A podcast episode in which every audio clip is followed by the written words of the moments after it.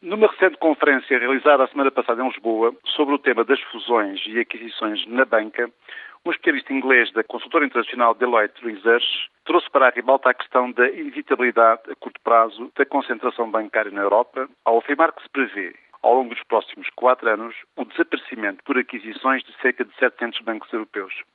Durante esta semana, vários especialistas nacionais, desde o Governo do Banco de Portugal ao Presidente da Associação de Bancos, passando por presidentes de importantes bancos nacionais, reagiram e vieram afirmar que cinco dos nossos maiores bancos já detêm cerca de 80% do mercado doméstico, como de resto sabemos. O nível de consolidação bancária no país não é exagerado, mas não se vislumbrando grandes vantagens numa maior consolidação em Portugal. A questão que se coloca é, pois, a de saber se Portugal ficará imune a este previsível movimento de consolidação europeu, tanto mais que está em cima da mesa, como sabemos, neste momento, uma OPA do BCP sobre o BPI. Vale, pois, a pena sintetizar as conclusões do estudo que suporta a afirmação então produzida.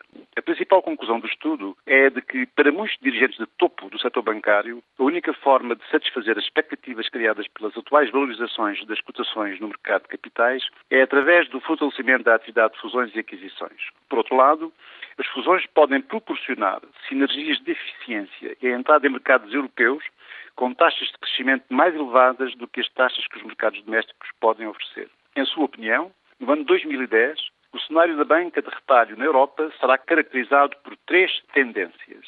O maior crescimento potencial dos lucros, de um modo geral, uma redução de preços para o consumidor, como resultado de uma maior concorrência, e uma atividade bancária mais eficiente, com práticas de trabalho mais flexíveis. Assentando as suas conclusões em cinco ideias-chave.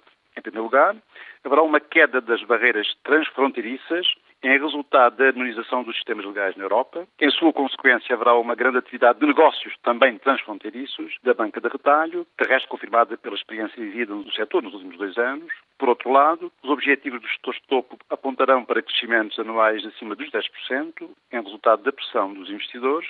Em sua opinião, ainda haverá uma forte disputa pela supremacia no mercado europeu em resultado do ambiente de desafio criado, que conduzirá, obviamente, a uma elevada ambição de todos os protagonistas e, finalmente, a experiência vivida no setor bancário nos Estados Unidos nos últimos anos aponta para esta caracterização.